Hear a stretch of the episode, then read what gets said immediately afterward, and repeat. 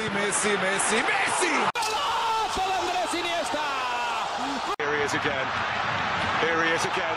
That's astonishing. It's absolutely world class. Ja, hallo, herzlich willkommen zur zweiten Ausgabe des Barca Podcasts. Heute mit der Nachanalyse zum Spiel gegen Real Valladolid. Man könnte etwas pessimistisch feststellen, wieder nur ein 1 zu 0. Da ist man doch vom großen FC Barcelona anderes gewohnt.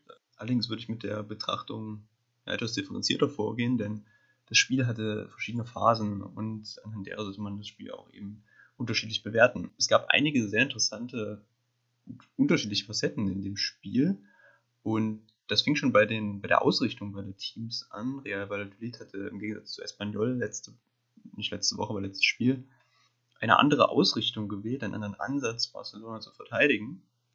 Und dies mit einem ja, 4-3-1-2 bewerkstelligt. Hat damit das Zentrum ziemlich dicht gemacht, Barcelona Flügelräume gegeben, wo sie eigentlich sowieso nicht wirklich gefährlich werden. Äh, und das äh, System bietet sich natürlich auch an, äh, die nach außen spielen zu lassen und eine Pressingfalle zu installieren und die dann zu, auszulösen, zu triggern, wenn zum Beispiel Rodi Alba oder Semedo, je nachdem wer gerade vorrückt, ja, dort an den Ball kommen und dann etwas isoliert dastehen.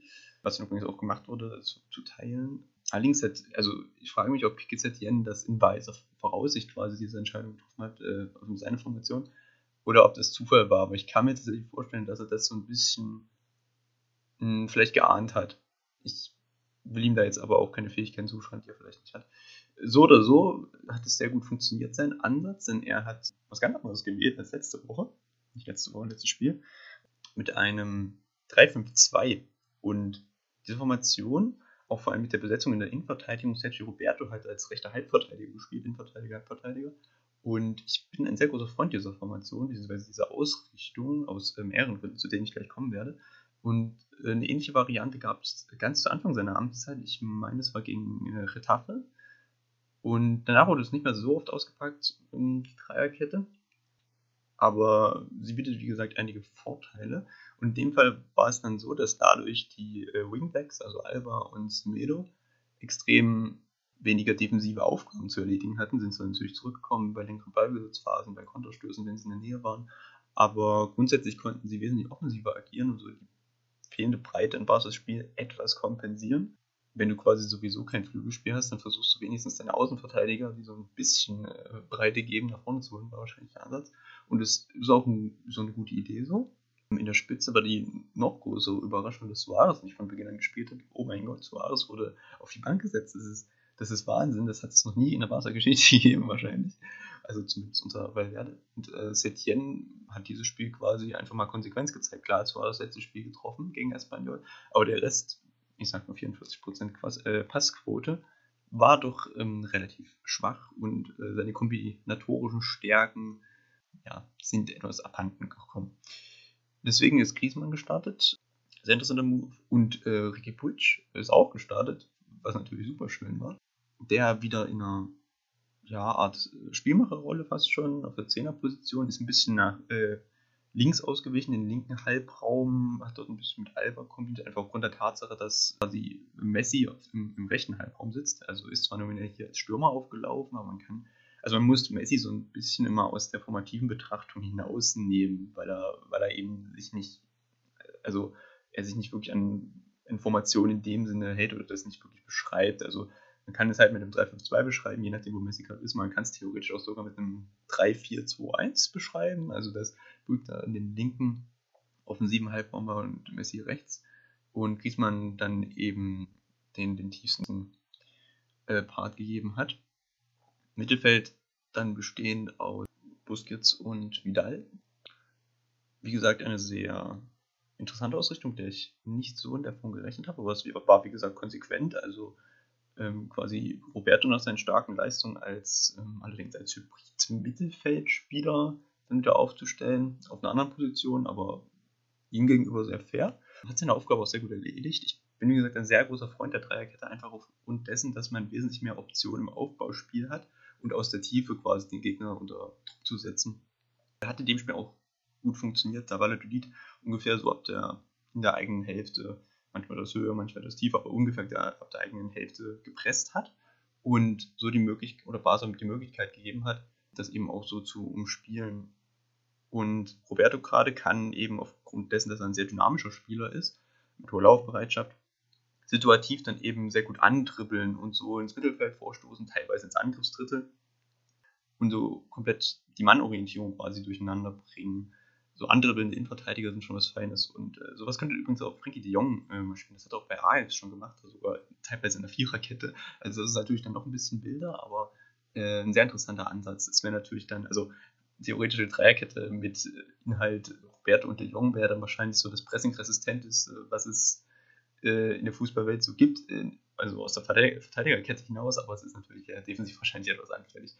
Aber trotzdem auf jeden Fall ein sehr mutiger Ansatz, der mir sehr gut gefallen hat und diese Formation sollte man sich auf jeden Fall beibehalten. Die taktische Flexibilität, die Setien hier quasi implementiert bei Barca, gefällt mir extrem, extrem gut.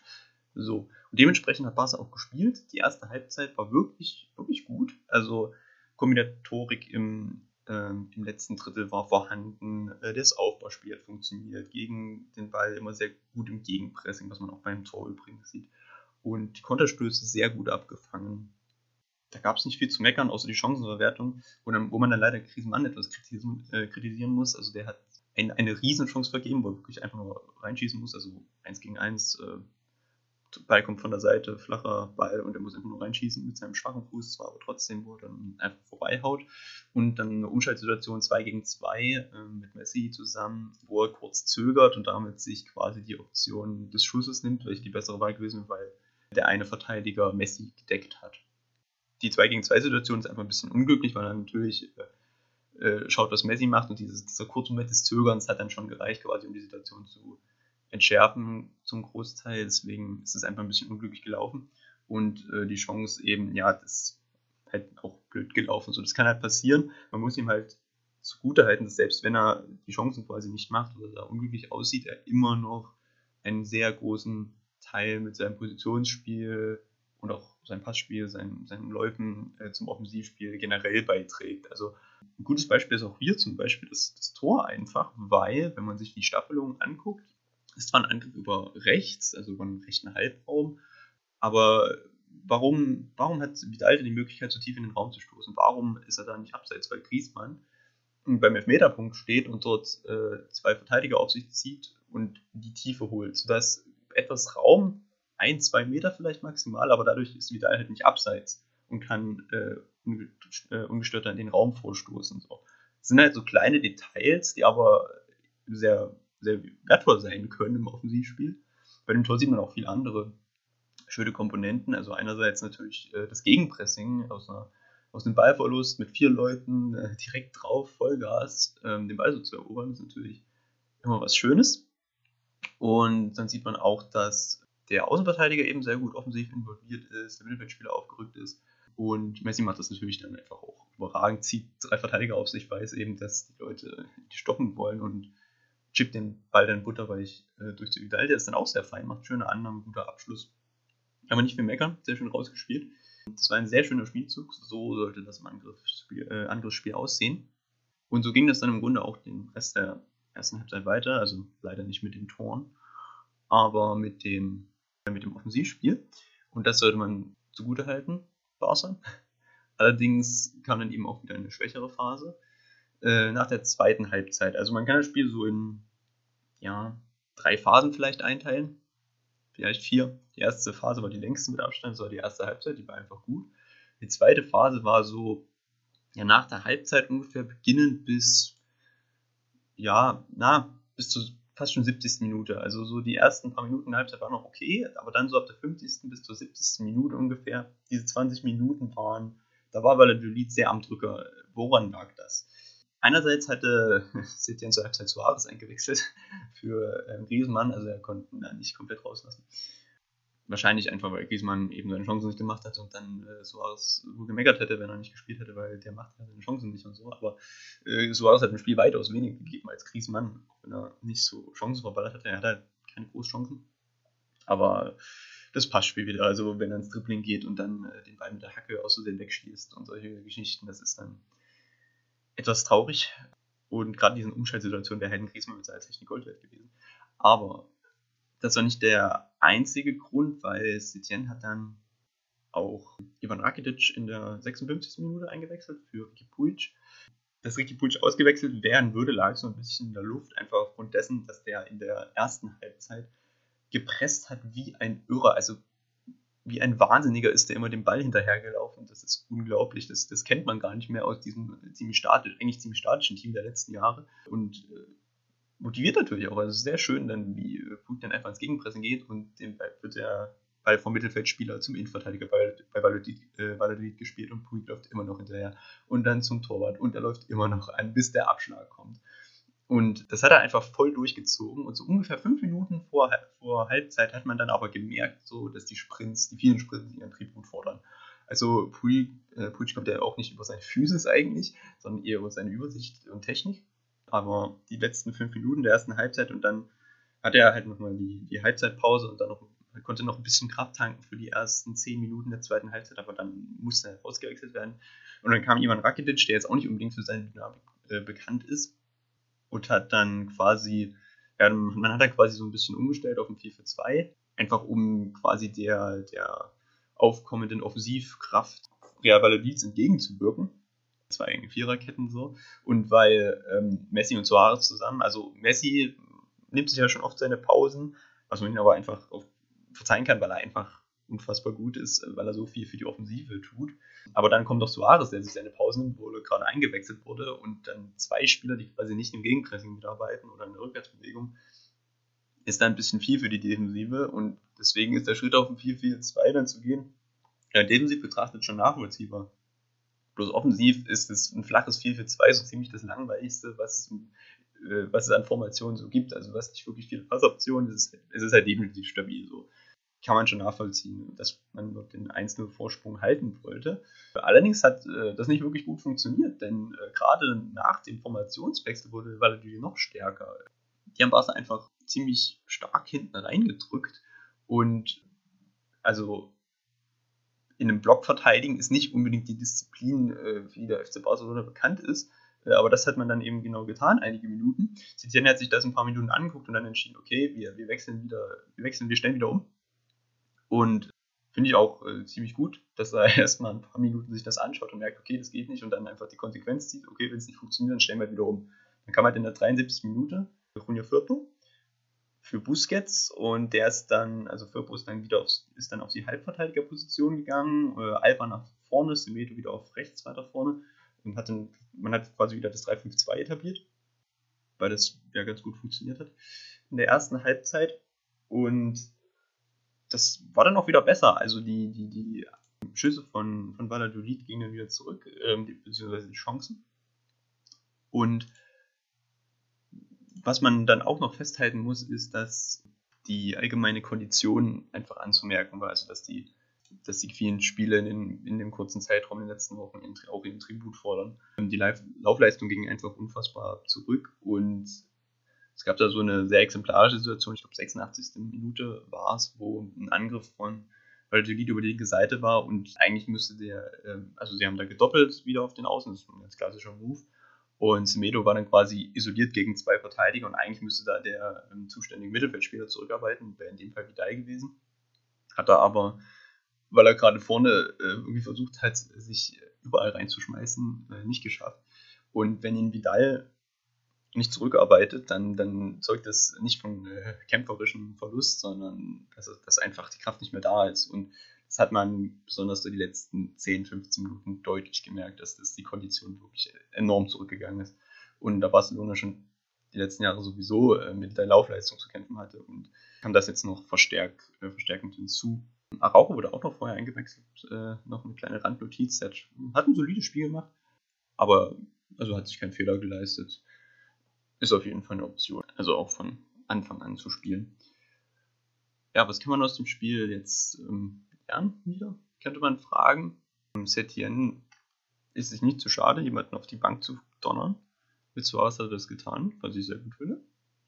Setien reagiert auf äh, angepasste Situationen, beziehungsweise ist sich auch nicht zu schade, seine eigenen taktischen Fehler, die einfach passieren. Also jeder äh, Trainer hat Situationen gehabt, wo er Anpassungen vornimmt und die einfach nicht so aufgehen, wie er sich das vorgestellt hat. Und Setien ist eben da sich auch nicht so schade, das wieder rückgängig zu machen. Hat er eben gezeigt, nachdem er zum 4-4-2 gewechselt ist, was dann äh, nicht, nicht, auf die, ähm, nicht in die Situation an sich gepasst hat. Also, dass, dass Basel sich zu weit hat unten reindrücken lassen und dann eben zum 3-5-2 wieder zurückgegangen ist. Und äh, das würde ich doch eher positiv herausheben. Achso, und das äh, Rigi Puig, also diese Laufleistung in der ersten Halbzeit ist unfassbar. Ich habe noch nie einen Spieler so viele Sprints machen sehen. Das ist vor allem mit seinem Körper eine, eine unfassbare Leistung. Also von ihm erwarte ich mir sehr viel. Genauso wie vom Rest von Barca. Es ist nicht ganz so einfach für mich gerade Man of the Match auszumachen, weil keiner jetzt mit seiner Leistung wirklich herausgestochen ist. Also klar hat Vidal sein Tor gemacht, aber ansonsten, also hat er auch ein solides Spiel gemacht, ist aber auch nicht überragend. Das Tor war sehr gut. Messi natürlich wieder mit einem Assist, aber das ist ja fast ein Standard für ihn. Aber ansonsten Piquet vielleicht. Ja, Piquet. Ich glaube, Piquet ist für mich Man of the Match, weil er ja doch sehr viel Kritik abbekommen hat, auch zum Großteil zu Recht in den letzten Jahren. Und aber das Aufbauspiel sehr souverän geleitet hat und auch gerade bei den, in der ersten Halbzeit hat er viele Konteraktionen sehr gut unterbunden und in der zweiten Halbzeit hat er hinten den Laden zusammengehalten, als dann ein Ball nach dem anderen in den Strafraum flog. Deswegen sehr souveräne Leistung von ihm. Ich hoffe, dass es so bleibt. Und was ich auch sehr hoffe, ist, dass das 352 in der Form im Repertoire bleibt, auch gerade, also gerade für größere Spiele, weil ich mir gut vorstellen kann, dass da diese Variabilität im Aufbau entscheidend sein kann, wenn es darum geht, wirklich gutes Pressing zu überspielen. Bas ist für mich gerade international jetzt eine wirkliche Wundertüte. Also ich kann mir, ich kann mir sowohl vorstellen, dass sie gegen, äh, also wenn sie, falls sie gegen Napoli erstmal weiterkommen, würden sie ja wahrscheinlich auf Bayern treffen. Und ich könnte mir vorstellen, dass sie da unter die Räder kommen, weil Bayern wohl das formstärkste Team Europas ist und für mich auch Favorit momentan auf den Champions League-Titel. Andererseits könnte ich mir aber auch vorstellen, dass sie, dass Setien gerade eben gute Anpassungen vornimmt und vielleicht ähm, Wasser mit einem sehr guten, äh, mit, mit höheren Ballbesitzwerten aus dem Spiel rausgeht als Bayern, was ja, also Bayern zu dominieren, das muss er erstmal schaffen. Und äh, gutes Gegenpressing, variables Aufbauspiel. Also für mich ist da momentan alles möglich. Ich bin da sehr gespannt drauf. Aber jetzt geht es ja noch erstmal in der Liga weiter. Madrid muss jetzt natürlich nachziehen. Also Barca hat jetzt vorgelegt. Ich bin, wie gesagt, äh, nicht davon überzeugt, dass Barca noch den Titel holt. Aber man muss natürlich zu Ende spielen. Und als nächstes geht es dann gegen Osasuna und dann auch gegen äh, Deportivo Alaves. Sind jetzt nicht die namenhaftesten Gegner, aber da kann, wenn man zumindest nicht einen Ligatitel gewinnen kann, kann man dann noch ein bisschen rumexperimentieren. Und ich denke, genau das wird Setien tun für die, ähm, für die Champions League, um dann äh, aus den Ligaspielen Rückschlüsse ziehen zu können, was er dort für Anpassungen vornimmt. Und darauf bin ich sehr, sehr gespannt. Ich bedanke mich recht herzlich fürs Zuhören und ja, bis zur nächsten Folge.